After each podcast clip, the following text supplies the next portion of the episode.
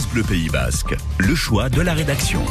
On reparle ce matin de l'Aviron bayonnais, l'Aviron qu'on avait quitté en train de célébrer le titre de champion de France de Pro D2, même si pour eux, ça fait déjà trois semaines que la reprise a eu lieu à Jean Daugé pour préparer ce retour en top 14 et pas de surprise, hein, l'objectif de la saison, ça reste le maintien. Rémi Doutre, vous avez rencontré le nouvel entraîneur des Ciels et Blancs, Grégory Pata, qui a déjà une idée bien précise du rugby qu'il compte mettre en place pour arriver à ses fins.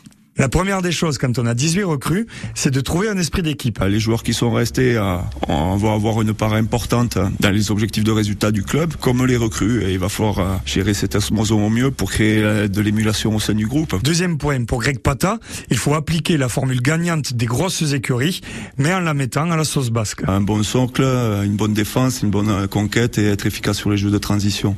Voilà, les équipes qui ont été en finale cette année ont été très performantes dans leur propre zone de marque dans la zone de marque euh, adverse. Et donc on a pris euh, ces données-là pour, euh, pour aller vite dans la stratégie de planification des, des, séances. Des séances qui ont repris il y a trois semaines, mais Grégory Pata a dû changer sa façon de faire parce qu'il n'a plus avec lui certains des joueurs qu'il avait à La Rochelle, comme les déménageurs Antonio et Skelton, 145 kilos la pièce. Dans les collisions, par exemple, de mon 5 de devant, on va demander des choses différentes qu'on peut demander à Antonio ou Skelton. Voilà, tout simplement. Mais le but, c'est soit de mettre une libération rapide, soit de gagner une collision. Mais ça, c'est à nous à, mettre en, place les choses et, mettre de la cohérence dans ce qu'on va demander aux joueurs. Si on demande des choses que, fait, que les joueurs ne savent pas faire, ça va, ça va être compliqué et c'est vous à l'échec. Vitesse et précision, donc, plutôt que puissance, Bayonne va faire avec ses armes, malgré quelques carences, surtout au poste de pilier droit.